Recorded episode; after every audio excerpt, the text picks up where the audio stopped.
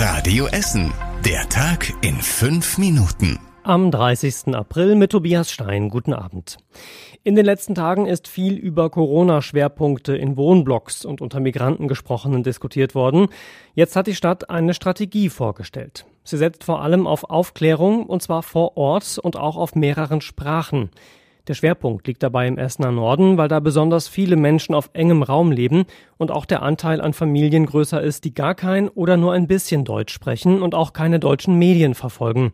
Für sie werden unter anderem gerade Videos produziert, in denen Ärzte auf Arabisch das Wichtigste zu Corona, Ansteckungen und Impfungen erklären.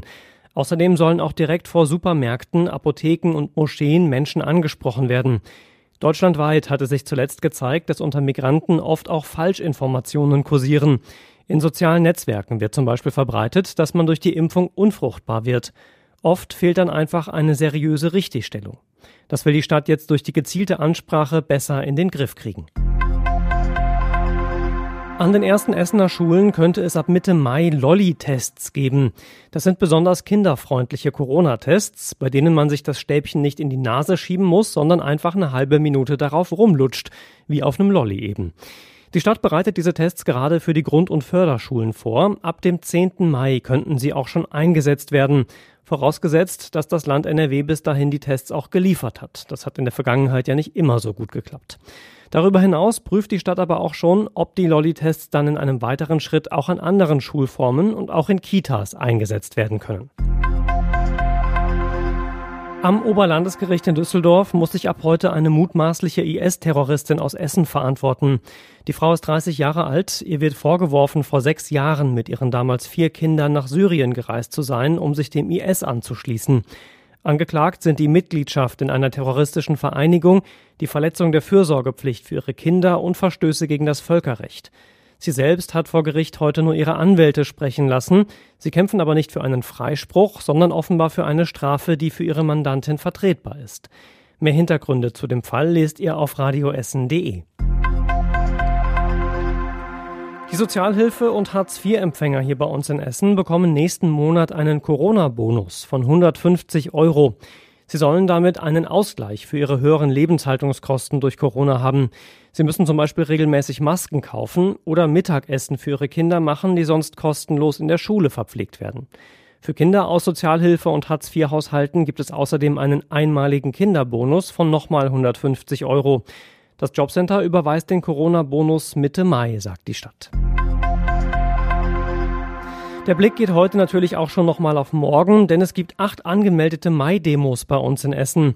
Die Polizei bereitet sich auf einen Großeinsatz vor. Kritisch könnte es vor allem in Frohnhausen und Altenessen werden. In Frohnhausen treffen die NPD und Essen stellt sich quer aufeinander. In Altenessen die Grünen und die AfD. Die Infos zur traditionellen Mai-Demo der Gewerkschaften und den anderen Mai-Demos bei uns findet ihr auf radioessen.de.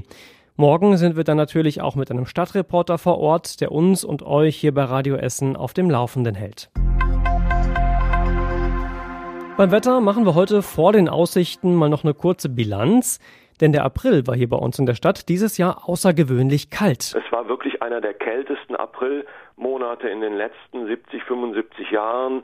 Da war vielleicht eine Handvoll noch kälter als dieser April, aber das war schon eine richtige Hausnummer, die wir eben gar nicht mehr kennen, kann man sagen. Sagt Thomas Kessler Lauterkorn vom Deutschen Wetterdienst in Schür.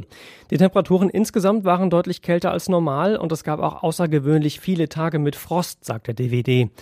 Bevor da aber jetzt jemand schon den Klimawandel für beendet erklärt, der April war ein absoluter Ausreißer, heißt es. Insgesamt wird es bei uns in Essen seit Jahren kontinuierlich wärmer.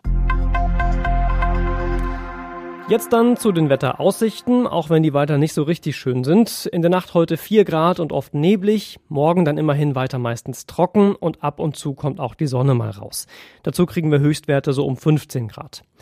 Morgen halten wir euch ab 8.30 Uhr hier wieder mit aktuellen Nachrichten aus Essen auf dem Laufenden.